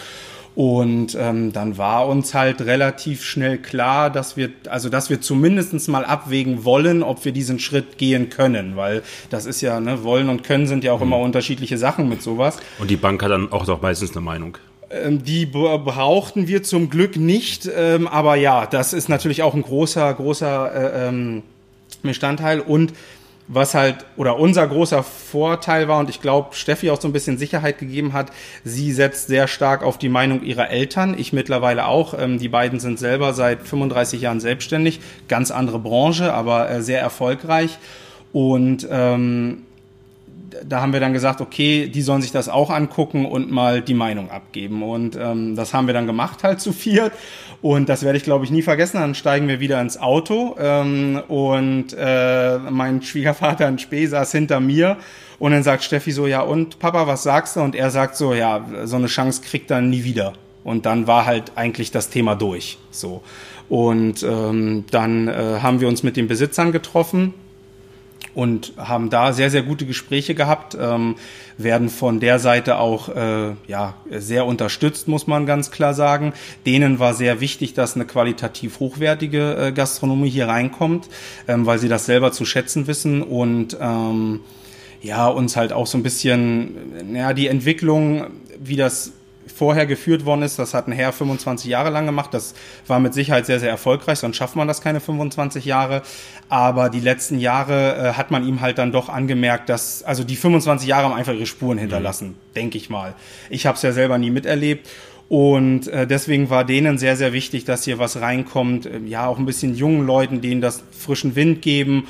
Und ähm, deswegen war das dann relativ schnell klar, dass wir das zusammen machen wollen. Und dann ging das alles ratzfatz. Warum dann nicht, sagen wir mal, in Köln, Düsseldorf oder Berlin Restaurant mit einem Investor dahinter, der dir das Restaurant deiner, deiner Wünsche quasi baut oder die Küche dazu gestaltet? Oder also holt sich dann einen Koch und dann kann man dazu schreiben, der hat mal bei Tim Raue gearbeitet, ja. das zieht dann auch noch ein bisschen mit. Ja, das zieht total. Also das hat auch hier geholfen, das hat auch hier geholfen den, äh, äh den äh, Eigentümern. Äh, die waren natürlich total hellhörig, als sie mhm. den Lebenslauf gesehen haben. Klar, das ist äh, äh, ähm, deswegen war das schon alleine aus dem Grund war das die klugste Entscheidung ever, zu Tim Rauhe zu gehen und dann halt auch ins Adlon, weil ein das halt einfach Türen öffnet. Und warum musste es dann ein Gasthaus sein? Ja, ja musste es ja nicht, aber das mhm. hat halt einfach gepasst. Wir haben mhm. das gesehen und haben halt gesagt, ähm, äh, das ist es so. Das, äh, wie, und ich glaube, das ist wahrscheinlich sogar die bessere Lösung, als wenn man ganz verkrampft das sucht, was man sich erträumt hat. Wenn man mich gefragt hätte, hätte ich niemals gesagt, ich übernehme ein Restaurant mit, keine Ahnung, 70 Sitzplätzen im Gastraum. Hier über uns ist noch ein Raum, wo so 40 Leute reingehen für so Kommunion und so oder vielleicht irgendwann sogar als zusätzlicher Gastraum im à la carte Bereich. Dann haben wir noch einen Saal, wo bis zu 130 Leute äh, reingehen. Ähm, ich sag mal für gesetzte Essen. Ähm, äh, da fanden wohl auch immer legendäre Karnevalspartys statt. Da sind es dann auch mal locker 250 Menschen oder so ähm, und einen riesigen Biergarten, auf den mit Sicherheit 180 Plätze gehen. Das hätte ich mir nie ausgesucht. Also wenn man gerade so aus dieser Liga Tim Raue kommt oder so, dann denkt man ja immer, ja, man möchte so ein 40, 50 Plätze Restaurant mhm. schön kochen, am liebsten nur ein Menü. Aber letztendlich ähm, war das, glaube ich, auch eine Erfahrung, die ich im Eigelstein gemacht habe ähm, und die ja Tim Raue auch vorlebt wenn du nur auf einem Bein stehst, stehst du meistens nicht lange. Ich wollte gerade sagen, also mit den Seelen und dem Biergarten, ihr Richtig. habt ja auch einfach eine, eine Mischfinanzierung an, an Total, Events. Klar. Gerade die Events und der Biergarten, die werden, sage ich mal, ähm, ich sag's jetzt mal überspitzt, die Spielereien im à la carte so ein bisschen abfedern. Mhm. Ne? Das äh, ist ganz, ganz klar. Und äh, das wurde uns dann halt einfach bewusst, dass das was ist, was halt einfach auch lange Zukunft haben kann, weil man halt einfach äh, ja wirtschaftlicher arbeiten kann durch diese vielen Möglichkeiten, die man hat. Und dann hat man den Pachtvertrag unterschrieben, hat die Schüssel, schließt dann hier auf die Tür. Ja. Wo fängt man an, bei einem Gasthaus zu planen? Ja, das ist äh, eine gute Frage. Also ich als Koch habe dann, oder ich persönlich, ich glaube, das geht vielen anderen auch so, habe immer dann angefangen mit der Speisekarte. Also ich muss mir das einfach vorstellen können, was ich da kochen kann. Das war so ein bisschen mein erster Schritt. Ähm, und äh, ja, und dann ergibt sich alles eigentlich so ein bisschen von selbst irgendwo. Ne? Was äh, sehr, sehr wichtig ist, wo ich mich immer lange vorgedrückt habe, ist äh, natürlich der Businessplan. Also ganz klar, das ist nicht nur Gerede, äh, den sollte man schon hieb- und stichfest schreiben und am besten halt auch von Stellen nochmal überprüfen lassen, äh, die das wirklich beruflich machen. Also ich war bei einer, bei einer Gründungsberatung oder Gründungshilfe halt einfach. Ähm, und ähm, äh, äh, das glaube ich ist halt sehr wichtig, damit man einfach sieht, okay, was muss man abliefern, um halt einfach erfolgreich zu sein. Ähm, und dann ergibt sich halt vieles von selbst. Ne? Das ist dann ähm, uns war halt klar, dass wir ähm, den Fokus auf jeden Fall mehr auf Wein legen wollen, wie das früher hier war. Uns haben halt auch viele Leute gesagt, damit braucht ihr gar nicht anfangen, ihr werdet keinen Wein verkaufen. Ähm, also das können wir jetzt zum Glück verneinen und sagen, äh, das stimmt nicht, ähm, weil es ist eigentlich eher im Umkehrschluss. Also wir haben jetzt an einem, weiß ich nicht, Samstagabend vielleicht 13 Kölsch, was für die Region hier mit 70 Sitzplätzen sehr, sehr wenig mhm. ist. Dafür haben wir aber ähm, relativ viel Wein ähm, weil ich halt auch von Anfang an gesagt habe, das ist halt auch immer eine Sache, erstmal, ähm, der Wein muss zum Essen passen oder muss auch anregen, zum Essen Wein zu trinken. Dann ist die Frage, was für einen Wein bietest du an, wenn auf der Speisekarte natürlich nur steht Rot und Weiß, wie das so in vielen Gasthäusern hier im Kölner Raum Frucht, halt so ist. Fruchtig, trocken. Richtig, noch nicht mal, Rebsorte, noch nicht mal Rebsorte oder so wie oder Weingut oder irgendwas, sondern einfach nur einen roten und einen weißen. Ähm, und dann natürlich, äh, dass du jemanden hast, der das verkaufen kann. Ne? Das ist, äh, ähm, das war, das war uns halt wichtig. Wie gesagt, das Essen mit guten Produkten, ähm, aber halt nicht zu abgehoben. Aber trotzdem halt soll man irgendwo auch merken, ich sag mal, was für eine Ausbildung ich genossen habe jetzt im übertriebenen Sinne. Ähm, und dann halt so ein bisschen dieser Fokus auf Wein und da dann halt auch ganz, ganz stark, also die Weinkarte ist jetzt überhaupt nicht groß und gar nicht der Rede wert, wenn man das mit anderen Restaurants äh, vergleicht, aber einen relativ starken Fokus äh, äh auf die A. Die, weil um, man, die um die Ecke mit Richtig, ist. was wir nie verstanden haben, wenn wir in Köln oder Bonn essen waren, dass wir teilweise Restaurants äh, hatten, wo nicht ein einziger Wein von der A war, wo das ja das am dichtest gelegene Weinanbaugebiet äh, ist und es ja mittlerweile auch äh, wirklich gute Weingüter gibt, die ja auch international selbst anerkannt sind, gerade im Spätburgunderbereich oder so. Ähm, und ähm, da natürlich so ein bisschen die Heimatliebe von Steffi mit dabei kam. Äh, großes Glück haben wir da, dass äh, mit dem Weingut Burggarten in Heppingen, das gehört quasi zur Familie. Das ist auch so ein bisschen unser ähm, Haus- und Hofweingut äh, sozusagen. Und als zweites dann äh, die Julia Bertram aus Dernau, die äh, eine Schulfreundin von Steffi ist. Also die beide sind zusammen zur Schule gegangen. Ach, da kommt der Kontakt her. Richtig, ich habe hab, die, Flaschen, hab die Flaschen bei euch gesehen ja. halt. Und also Julia Bertram, äh, ihr Mann, Benedikt Baltes, genau. ist ja jetzt quasi quasi mit aufs äh, Weingut gegangen. Das heißt, ja. ich, Bertram und Baltes, glaube ich, heißt ja, die zusammen. genau. Also die noch haben die Flaschen, glaube ich, äh, die äh, gerade die man jetzt bekommt, natürlich noch das alte Etikett, mhm. aber sie sind jetzt am Umbauen. Sie äh, stellen ja jetzt auch um auf Bio, mhm. ähm, müssen das aber, glaube ich, erst zwei Jahre machen, bevor man das Siegel dann äh benutzen darf oder das Siegel bekommt. Und genau, so kam der, ähm, kam der Kontakt da zustande. Und äh, das war, und das waren so ein bisschen die Sachen, ich sag mal, unsere Eckpfeiler. Ne? Auf einer Seite die Speisekarte, die halt so ein bisschen Gasthaus-Flair hat. Wir haben ja auch eine Rubrik auf der Speisekarte, die Gasthausklassiker heißt, wo es dann halt auch Gerichte gibt, die jeder kennt, die dann, ich sag mal, unverschönt sind, sondern Gulasch mit einem Kloß oder halt Königsberger Klopse ab heute. Ähm, Im Sommer wahrscheinlich auch mal ein Wiener Schnitzel oder so.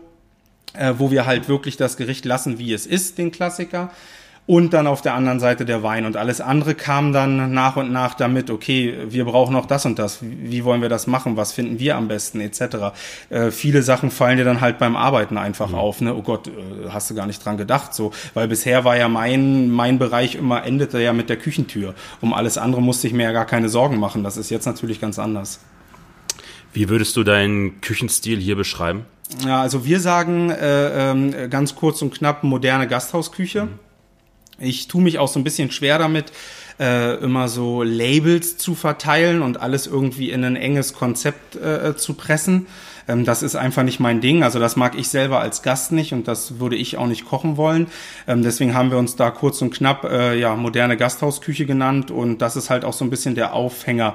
Einfach Gerichte, ähm, die man, die irgendwo einen Wiedererkennungswert hat, auch mit Produkten, die unter Umständen jeder kennt ähm, und dann halt einfach ein bisschen modern und zeitgemäß verpackt und hier und da mal eine Sache anders gemacht, als man die vielleicht von woanders her kennt.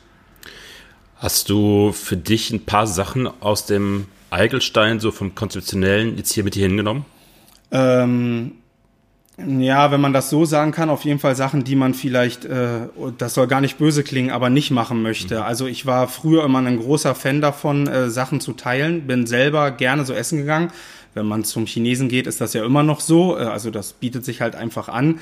Ähm, aber grundsätzlich habe ich gemerkt, dass ich das für mich fürs Kochen nicht so mag, so dass das einfach dann doch nicht mein Ding ist, sondern dass ich das ganz gut finde, wenn jeder einen Teller hat oder wenn die Teller zumindest so konzipiert sind, dass jeder einen haben kann. Wenn die Gäste, wenn sich jetzt zwei Gäste drei Vorspeisen äh, bestellen, weil sie sich nicht entscheiden können und teilen die drei untereinander, ja sehr gerne, aber ähm, dass das halt kein Muss ist. Ähm, und ansonsten, mir hat die Zeit im Eigelstein positiv auf jeden Fall sehr geholfen, die Lieferanten äh, in der Gegend halt einfach schon zu finden. Ne? Also das sind, äh, ob es jetzt der Dennis Hahn ist, von dem ich äh, heimische Fische bekomme, der in äh, Wipperfürth, glaube ich, heißt der Ort, ich spreche das immer falsch mhm. aus, äh, eine Fischzucht hat, äh, nebenbei noch Jäger ist und uns auch mit Wildfleisch äh, versorgt. Ähm, oder äh, äh, jetzt Chamon zum Beispiel, äh, die älteste Kaffeerösterei Kölns, die uns mit Kaffee, also mit Espresso beliefern. Ähm, das war halt einfach das Positive und ähm, das ist komischerweise hier fast noch leichter gefallen, diese guten Lieferanten zu finden, als jetzt beispielsweise in Berlin, obwohl Berlin ja immer so ein bisschen als die Wiege des regionalen Küchenkonzepts ausgerufen wird. Aber da fand ich zu meiner damaligen Zeit tatsächlich ein bisschen schwieriger. Ähm, also da gab es ein paar gute, aber das war dann im Crackers zum Beispiel, Crackers ist ein Riesenladen. Also wir haben am Freitag und am Samstag äh, äh knapp an die 200 Kuvert gemacht. Ne? Ähm, da brauchst du, äh, wenn du dann einen nachhaltigen Lieferanten hast, dann muss der natürlich, der muss halt auch Menge liefern. eine Menge liefern. Ne? Und das ist dann halt einfach äh, da schwierig gewesen. Ähm, wir hatten einen super Gemüsebauer, der extra nur für die für diese ganze Company angebaut haben, die ja drei Restaurants äh, beinhaltet. Die Data Kitchen gehört ja noch dazu und das Cookies and Cream, das glaube ich einzige vegetarische Sterne-Restaurant in Deutschland. Ähm, aber ansonsten, ähm, ja, was dann so Fleisch anging und so, das war alles vernünftig und nachhaltig, aber kam dann halt trotzdem von Havelland Express oder Deutsche See, was ja letztendlich auch nichts anderes sind als Großlieferanten. Mhm. Ne? Und äh, das ist hier so ein bisschen anders und das ist so das Positive, was man aus dem Eigelstein mitgenommen hat. Jetzt gesehen auf der Karte ist noch sehr überschaubar, was ich immer sehr gerne mag, weil ja. man sich dann einfach auf ein paar Dinge einfach gut konzentriert, anstatt Richtig. 22 Gerichte Scheiße zu machen. Ja. Äh, ich glaube, so drei, vier Vorspeisen, genau, zwei, haben, drei Hauptgänge. Ja, wir haben vier Vorspeisen, ähm, zwei, äh, also was drei kalte sind und eine mhm. Suppe. Äh, haben zwei Gasthausklassiker, die so ein bisschen ja einen Hauptgang-Charakter äh, halt einfach haben. Ähm, vier Hauptgänge, wovon eins immer ein, ein Steak des Tages ist, wo wir den, den, den Zuschnitt halt einfach wechseln, so wie halt dann äh, der Bauer oder der Metzger, mit dem wir zusammenarbeiten, das dann halt auch liefern kann, was der halt gerade da hat. Ähm, und drei Dessert und ein Käse. Ähm, das ist wir sagen immer, wir sind, oder Steffi und ich sind große Fans davon, wenn irgendwas organisch wächst und wenn man nicht am Anfang viel zu viel will, was man gar nicht schaffen kann. Ähm, wir sind super froh über die Teammitglieder, die wir gerade haben. Also ähm, weil das ja auch immer ein großes Thema ist äh, in der Gastronomie, ist ja der Fachkräftemangel. Ähm, der ist mit Sicherheit auch da, der ist mit Sicherheit hausgemacht, das ist ganz klar, weil die Branche einfach keinen guten Ruf äh, ähm, äh, genießt. Aber ich denke, das wird auch nicht besser, wenn man immer wieder die negativen Sachen der Gastronomie betont, die schlechten Arbeitszeiten, die nicht so gute Bezahlung.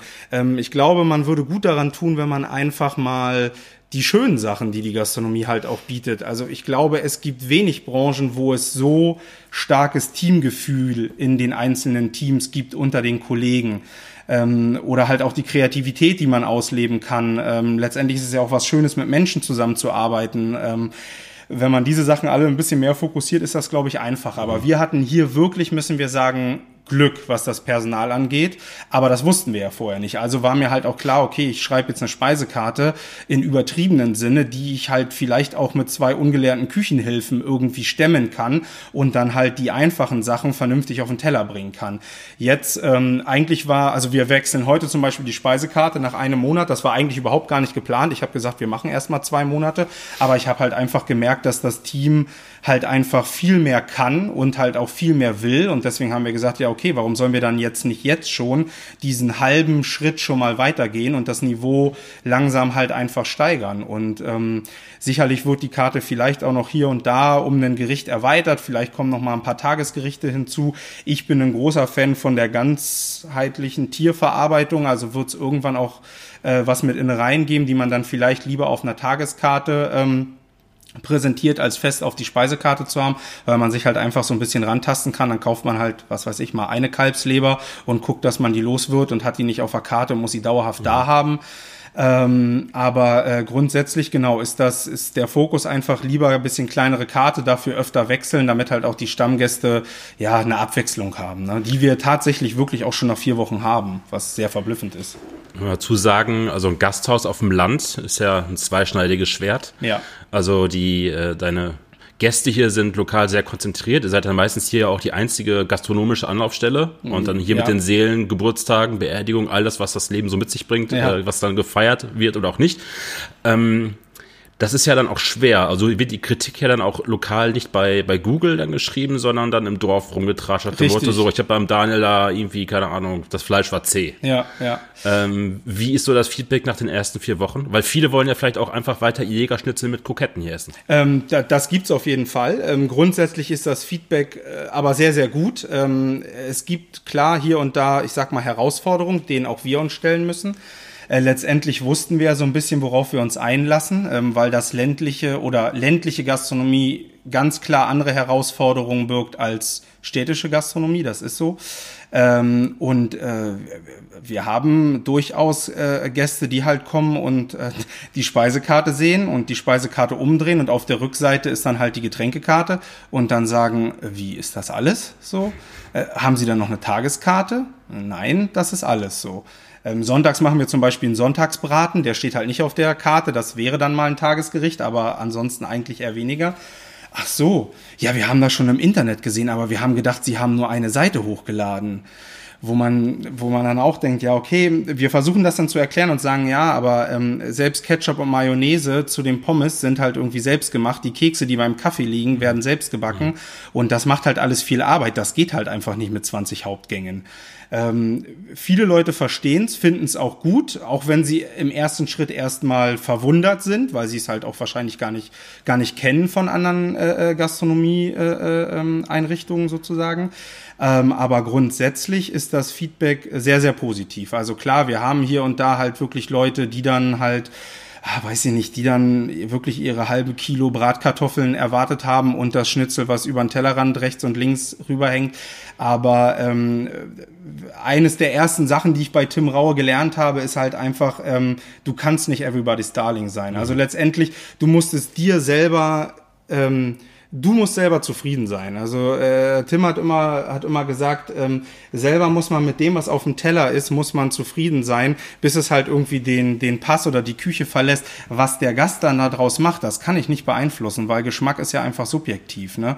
Und wenn ich aber zufrieden bin und ich mir selber nichts vorwerfen kann, äh, dann muss mir das in dem Moment erstmal reichen, weil ansonsten, wenn du halt nach jeder Meinung gehst, machst du dich halt total verrückt. Ne? Aber es ist jetzt nicht so, dass ihr versucht, hier den Gast oder den Bewohner von Scheiderhöhe zu erziehen ziehen. Nein, also um ihr macht Willen. klassische deutsche Gasthausküche, ja. aber einfach den Kniff oder das Handwerk mit den Produkten einfach eleganter zu oder Richtig, nachhaltiger zu. Genau, das ist dann halt im Winter jetzt nicht die polnische äh, äh Gans, die TK kommt, sondern das wird dann die Gans vom Bauer um die Ecke sein, die dann logischerweise auch den ein oder anderen Euro mehr kostet, was wir dann ja ganz klar auch im, im Preis der Gerichte sich dann halt einfach widerspiegelt. Mhm. Ähm, aber grundsätzlich, ich würde es jetzt gar nicht so sehr auf, auf nur Deutsch beschränken. Ähm, aber äh, ähm, grundsätzlich, genau, ist es das. Wir wollen niemanden erziehen. Was, was für uns ganz, ganz wichtig ist, das war so ein bisschen der Leitfaden, den wir uns gesetzt haben, ist halt einfach der Genuss. Und das halt auch so ein bisschen ungezwungen. Wir wollen auch mit dieser ganzen Nachhaltigkeitsgeschichte, uns ist das wichtig, auch persönlich. Ähm, aber ähm, ich will jetzt dem Gast nicht das kleinstmögliche schlechte Gewissen verkaufen, mhm. sondern ich will halt einfach für mich gute Produkte haben. Und ähm, meiner Meinung nach lässt sich das halt einfach besser kontrollieren, wenn man den Erzeuger des Produktes halt auf eine gewisse Art und Weise persönlich kennt und nicht einfach irgendwo am Telefon einen Telefonverkäufer sitzen hat bei irgendeinem Großunternehmen und ähm, der dann halt in seiner Tabelle guckt und sagt, ja, okay, 50 Kilo Schweinerücken kannst du noch haben und weiß ich nicht, 20 davon kommen aus Holland, 30 aus Ungarn, keiner weiß, wo das überhaupt herkommt. Ähm, da finde ich ja für mich als Koch halt auch die Qualitätskontrolle einfach sehr, sehr schwierig. Und das ist für uns so ein bisschen der Grund und nicht, weil wir irgendwie Leute belehren hören wollen. Ähm, aber man muss halt auch ganz klar sagen, dass man den einen oder anderen Gast halt auch ein bisschen an die Hand nehmen muss und abholen muss. Ne? Das, ähm, für viele Leute, die das die sonst halt so nicht essen gehen, die brauchen halt auch ein bisschen Erklärung. Einfach, ähm, bestes Beispiel war in unserer Soft-Opening-Phase, hatten wir einen Tisch hier sitzen, ähm, die haben dann halt nicht verstanden, dass sie für den äh, äh Forellenhauptgang 20 Euro zahlen mussten. Und dann hat halt die Steffi ihnen erklärt, ähm, naja, dass die Forelle halt, das ist jetzt nicht irgendwie eine, die, die irgendwie vom Großhändler kommt oder so, ähm, sondern äh, ähm, die, wir kennen den Züchter persönlich und ähm, der, äh, die, die wird halt äh, wahnsinnig, also wenn, wenn ich die bestelle, der liefert mittwochs, äh, zum Beispiel, dann schlachtet er die mittwochs morgens. Also die kann ich mittwochs noch gar nicht filetieren, weil die noch Leichenstarre hat. So, und das, ähm, aber solche Qualität lässt der und die Arbeit lässt er sich ja auch bezahlen. Ne? Und da muss man ja selber von dem Gericht ja auch noch andere Sachen bezahlen. Und dann wurden sie so ein bisschen einsichtig, ja, okay, gut, das verstehen wir. Ähm, und dann meinte die Steffi noch so, ja, was arbeiten Sie denn von Beruf? Und dann sagte die Dame, ja, sie arbeitet in einer Boutique in Köln.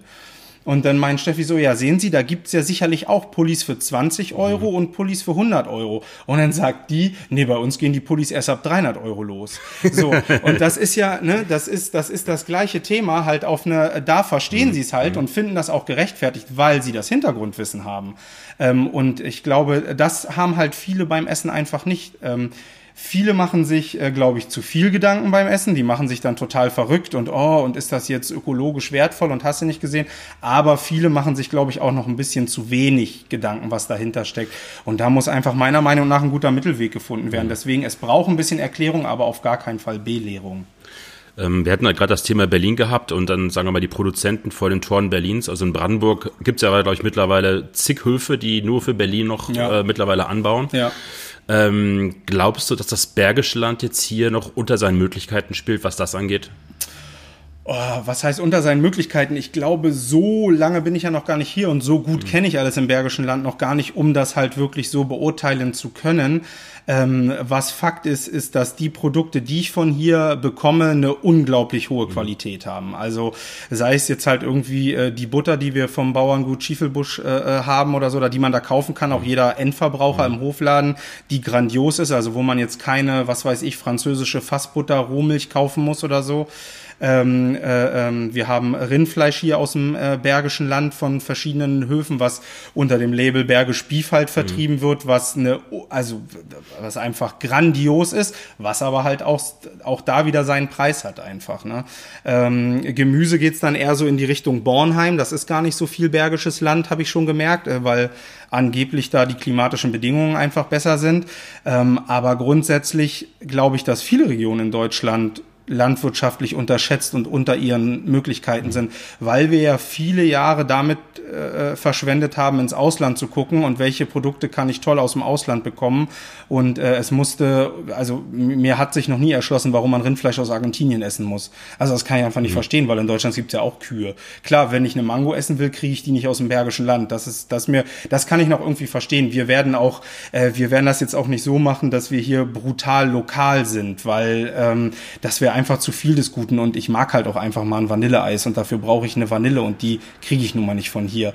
Aber Produkte, die ich von hier bekomme, sei es jetzt Geflügel, sei es Fleisch, sei es eine Karotte oder so, die, wenn die Qualität stimmt, finde ich, sollte man dann halt auch aus, aus der Region beziehen. Dann darf es auch mal die Zitrone das Olivenöl sein. Richtig. Man muss es nicht in Fermentation dann quasi simulieren. Nein. Apropos Produkte, da fiel mir gerade auf, ich habe in der Folge mit Hans-Georg Peska von den Genussanwerkern übelst über das deutsche Geflügel geschimpft, ja. weil ich immer Label Rustadt sehe und das fiel ja. mir gerade, als du es erzählt hast. Ähm, da habe ich jetzt letztens einen, bei Instagram ist der mir irgendwie in die Timeline gespielt worden. Ode, Ode Fei und Töchter. Ja. Ein total quäliger Typ, ja. sehr engagiert ja. und ich glaube, was ich so lese, auch top Super Geflügelprodukt. Also ich hatte, ähm, ich habe vom Lars äh, Geflügel im Eigelstein äh, bekommen, ein, zwei Mal. Ähm, und das ist einfach äh, grandios. Also auch da ist es so, ich glaube, du musst ähm, bis Sonntagabends bestellt haben, dann wird montags geschlachtet und dann geht das halt in den Versand. Mhm.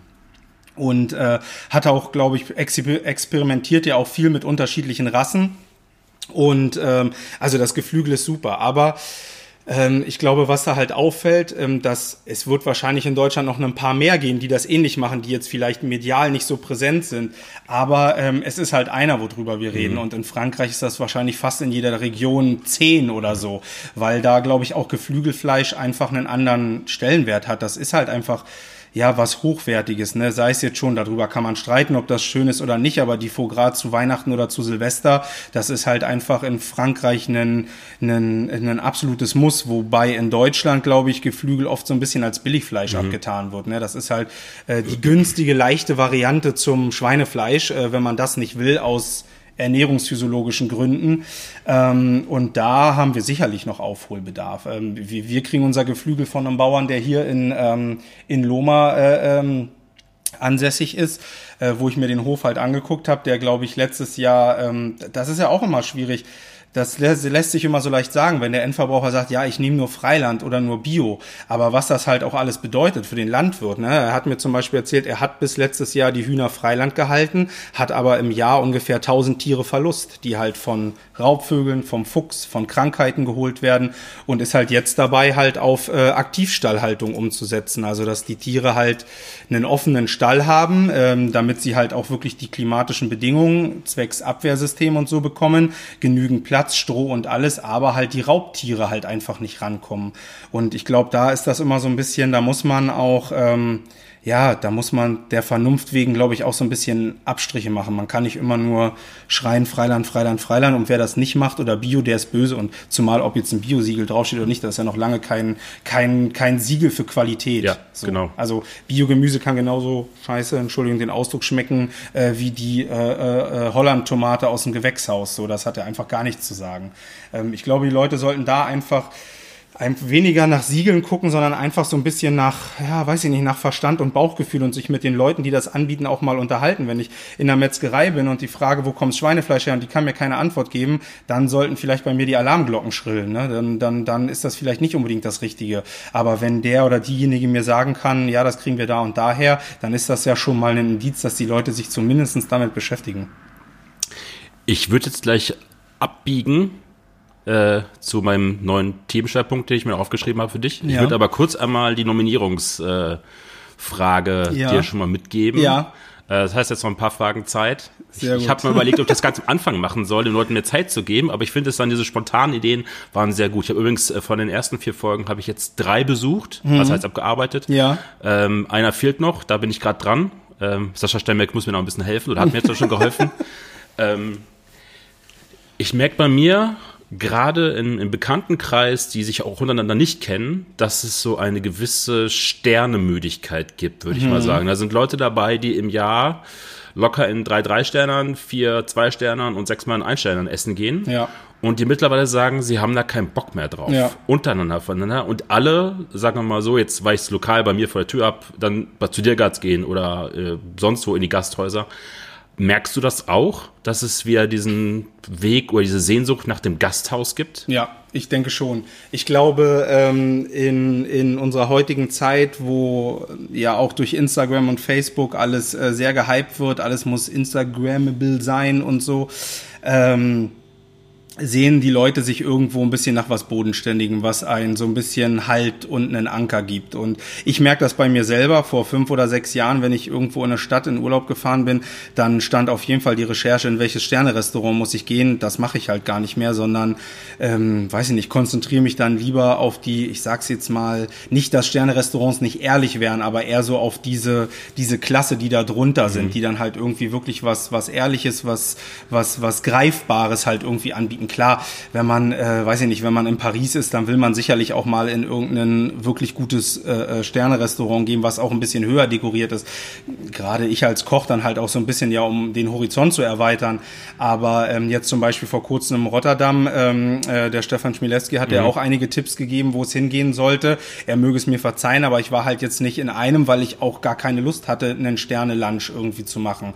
Äh, ich habe dann halt irgendwie, was ja gerade auch so ein bisschen mit einem Gasthaus vergleichbar ist, so dieser Bistronomie-Hype, mhm. der ja von Paris rüberschwappt. Ich habe dann einfach Bistronomie in Rotterdam gegoogelt und wir haben halt wirklich ein sehr äh, nettes äh, äh, kleines Restaurant mit mit guten mit guten Produkten, mit einem vernünftigen und fairen Preis-Leistungs-Verhältnis halt auch äh, gefunden und hatten halt einen total schönen Abend, weil es halt nicht so super äh, ähm, gezwungen war. Und ich glaube schon, dass da so eine gewisse Sehnsucht ist. Ich glaube, dass auch deswegen viele Restaurants, die halt ja auch so eine gewisse Bodenständigkeit und auch Kontinuität haben, halt auch gerade jetzt wieder wiederkommen, wie ja zum Beispiel Haus Stemberg, was du ja gerade auch schon erwähnt hast, wo das ja äh, ganz klar halt auch so ist, dass das halt jetzt nichts ist, was total abgehoben ist, wo man sich halt einfach auch nur wohlfühlen kann.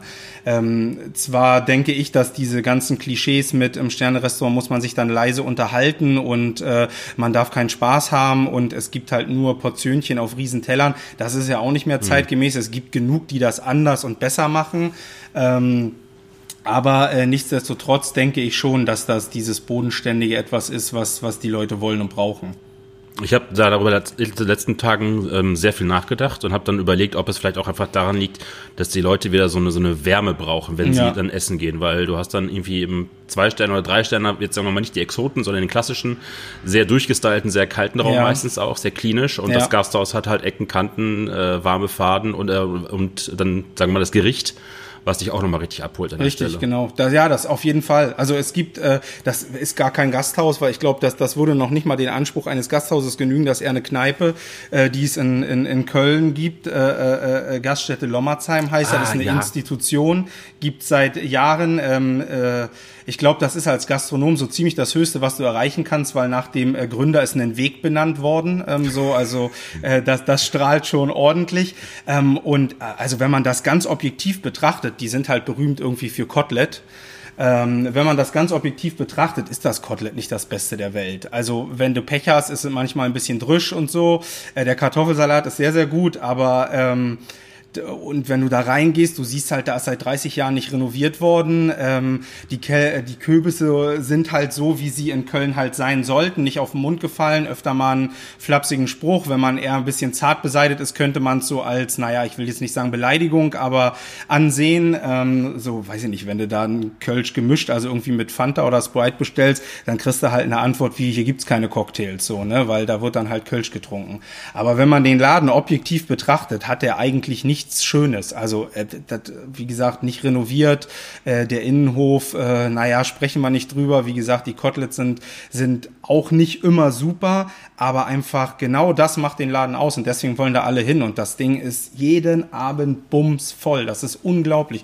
Die Leute stehen an der Theke in Dreierreihen und warten auf Tische und das ist halt einfach dieser Charme und Flair und genau das ist es. Das sind diese Ecken und Kanten und diese Wärme, die das halt einfach mhm. ausstrahlt. Ne? Und die Kontinuität. Ich glaube, das ist ganz, ganz wichtig, weil der Gast, das ist ja auch über Generationen. Man sieht da halt jetzt Väter, die gehen da so mit ihren 14, 15-jährigen Söhnen hin. Die dürfen dann jetzt auch das erste Mal offiziell, wenn Papa dabei ist, ein Kölsch trinken oder vielleicht ein bisschen jünger heutzutage, macht man ja alles früher, aber ähm, dass das so weitergereicht wird, weil das auch noch genau so ist, wie als der Papa mit 14, 15 kam. Und ich glaube, das ist ganz, ganz wichtig. Ja, Lommerzheim habe ich, äh, ein Freund von mir kommt aus Köln mhm. und der hat mir das ganz dringend mal ins Herz gelegt. Ja, unbedingt. Weil er weiß, dass ich ein sehr großer Ürige äh, Fanboy ja. bin. Also manchmal bin ich viermal im Monat da. Ähm, und es klingt, ich habe auch Fotos gesehen, es äh, sieht sehr danach aus, als wäre es quasi das Kölner Ürige. Ja, äh, also ich war noch nicht im Ürige, aber ähm, äh, was ich so von Fotos mhm. gesehen habe, gibt's da durchaus Parallelen. Ja, das muss man ganz klar sagen. Wie hoch ist der Druck hier für euch? Inwiefern Druck? Also Wirtschaft, wirtschaftlich hier zu bestehen, dass du angenommen wirst und dich auch nach drei Monaten, sagen wir mal, den Schlüssel wieder abgeben musst. Ja, ja, der ist natürlich da und der ist auch sicherlich mhm. hoch. Ähm, grundsätzlich glaube ich, ist das ja in der, in der Selbstständigkeit auch so ein bisschen immer den Druck, den man sich selber macht. Ähm, und zwar von vornherein ähm, klar dass es gewisse Sachen gibt, die wir berücksichtigen wollen. Deswegen ähm, starten wir erstmal mit einer, ich sag mal, etwas kleineren Karte, mit einem etwas kleineren äh, Personalaufwand. Und ähm, ich sag dann halt lieber, weiß ich nicht, an einem Montag, wo ich nur zwei Mädels im Service habe, äh, sage ich dann lieber zwei Tischen, ich habe keinen Tisch mehr, als dass ich mir halt irgendwie vier Serviceleute hinstelle und ja aber nicht die Gäste dafür habe. So, ne? Ähm, der Druck ist natürlich ganz klar da, weil hängt ja alles dran. Ne? Also wie gesagt, wir haben zum, zum, zum Glück ähm, äh, mussten wir nicht den, den großen äh, äh Deal mit einer Bank irgendwie eingehen. Ähm, äh, sondern sind da halt von meinen Schwiegereltern in Spee unterstützt worden. Ähm, das nimmt halt natürlich so ein ganz bisschen Druck, auch wenn man sich den natürlich dann auch selber macht, weil man das ja dann auch zurückgeben mhm. will, logischerweise. Ähm, und ich sag mal, der, was ich halt eher noch verspüre, ist so ein bisschen die Verantwortung der Mitarbeiter gegenüber. Das ist halt ganz mhm. klar.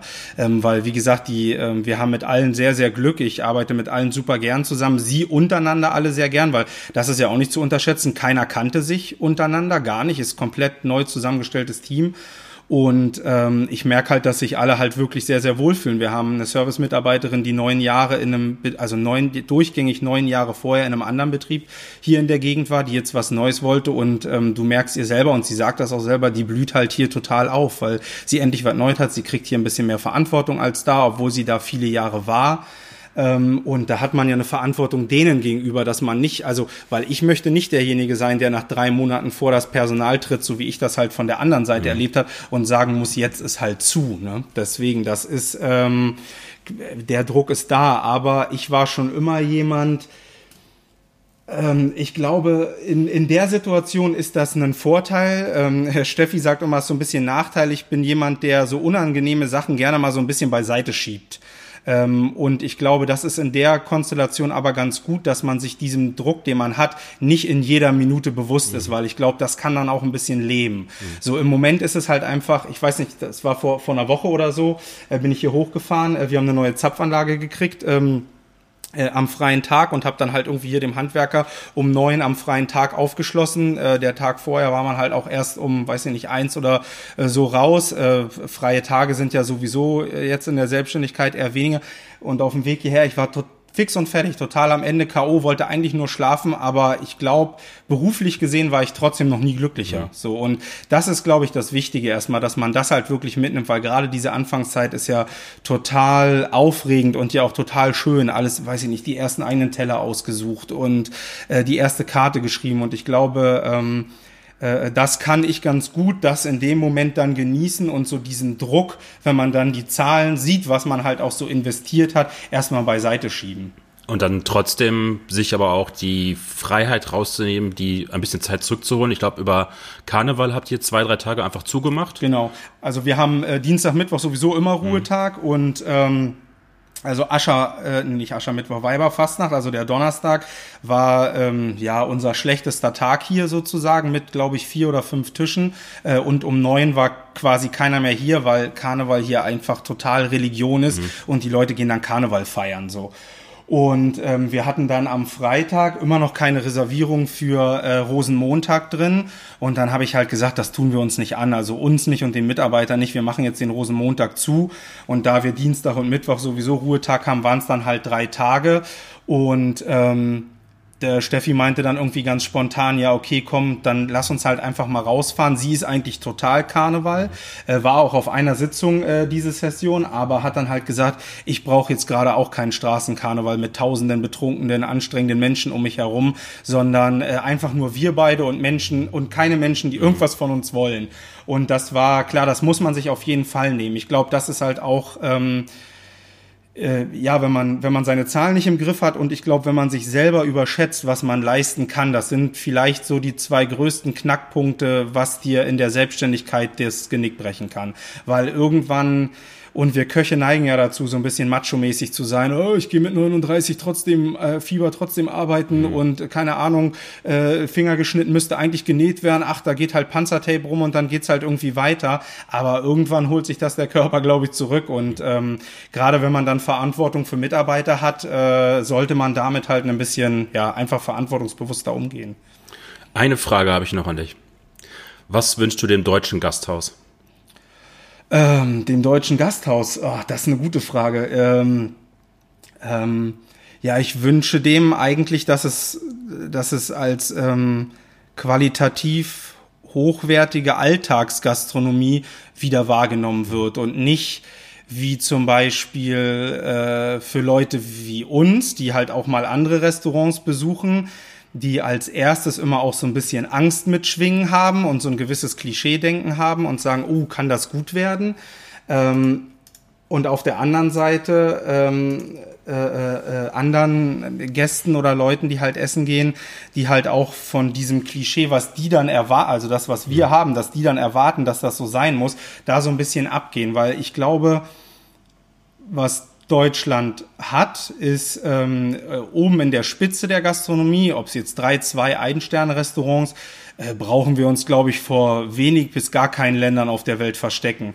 Ähm, was uns, aber was der große Unterschied ist zu wenn man jetzt Städte nimmt wie London oder generell Frankreich oder so oder selbst äh, Amerika, wo es natürlich auch viel Rotz gibt, aber halt auch viel Gutes, ist halt diese, diese hochwertige Alltagsgastronomie, wo man wirklich, wo sich halt im, ja, im Durchschnitt jeder in Anführungsstrichen ähm, halt ein Abendessen leisten kann und Spaß haben kann. Und ich glaube, das äh, könnte so ein bisschen die Chance des Gasthauses sein, das halt wieder zu bespielen.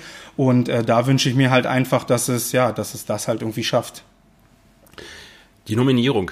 Die Nominierung. Ja. Ähm, äh, in der Tat habe ich mir da vorher natürlich schon Gedanken drüber gemacht. Sauber. Äh, ähm, und ähm, kann mich aber fast gar nicht so richtig entscheiden. Also der Schwerpunkt ist halt so ein bisschen der, ähm, äh, du hast ja in einigen Podcast-Folgen schon äh, Sommeliers zu mhm. Gast gehabt, aber jetzt mal abgesehen von Philipp Dirgert, der ja auch gelernter Winzer ist, mhm. glaube ich, ne, ja keinen wirklichen Winzer mit Weingut sozusagen. Ähm, deswegen wäre mein Vorschlag äh, so ein bisschen die Julia Bertram, weil ich glaube ich auch sie so ein bisschen aus äh, Generation äh, Podcast, wenn man das so sagen kann, kommen kann. Oder halt, wo es aber wahrscheinlich ein bisschen schwieriger wird, einen, einen Gesprächspartner zu finden, äh, jemand vom Weingut Burggarten, weil das halt einfach diese beiden Weingüter sind, mit denen wir eng zusammenarbeiten, die eine unheimliche Qualität haben und die, glaube ich, diese, diese Lücke, die da gerade noch äh, äh, herrscht, mit äh, noch keinem Winzer im Podcast zu haben, füllen können. Und ich denke, ähm, bei der Julia wird man da eher Erfolg haben. Julian und äh, Benedikt habe ich 2015 kennengelernt. Mhm. Und Benedikt hat damals auch bei äh, Klingberg äh, ja. noch gearbeitet und hat irgendwie gesagt, äh, ein guter Wein hat immer den Zug zum nächsten Glas. Ja. Habe ich, bis, hab ich bis heute nicht vergessen. Ja. ich freue mich auf diese Nominierung, weil ja. ich die beiden auch einfach unfassbar gerne mag und sehr die gut. Weine auch sehr stark finde und äh, auch ein schöner Bogen, weil ähm, Philipp Dirgert ja eine ganz starke A-Neigung äh, ja. hat, weil er auch viele Jahre gelebt hat. Genau. Und das heißt, äh, machen die A auch mal wieder ein bisschen berühmt. Das hat sie sehr, sehr verdient. Hat's, man, das hat sie, genau. Daniel, Vielen Dank. Gerne, hat Spaß gemacht. Und viel äh, Erfolg hier weiterhin. Vielen Dank. Äh, war auch jetzt noch, äh, noch kurz zu sagen, auch das Schöne, ich habe jetzt mehrere Gasthäuser mit vierter, fünfter, sechster Generation gehabt und jetzt habe ich quasi ein Gasthaus, äh, was vier Wochen auf hat. Ja. Und äh, das hat jetzt war auch toll reizvoll, das mal zu machen. Sehr gut. Dankeschön. Vielen Dank.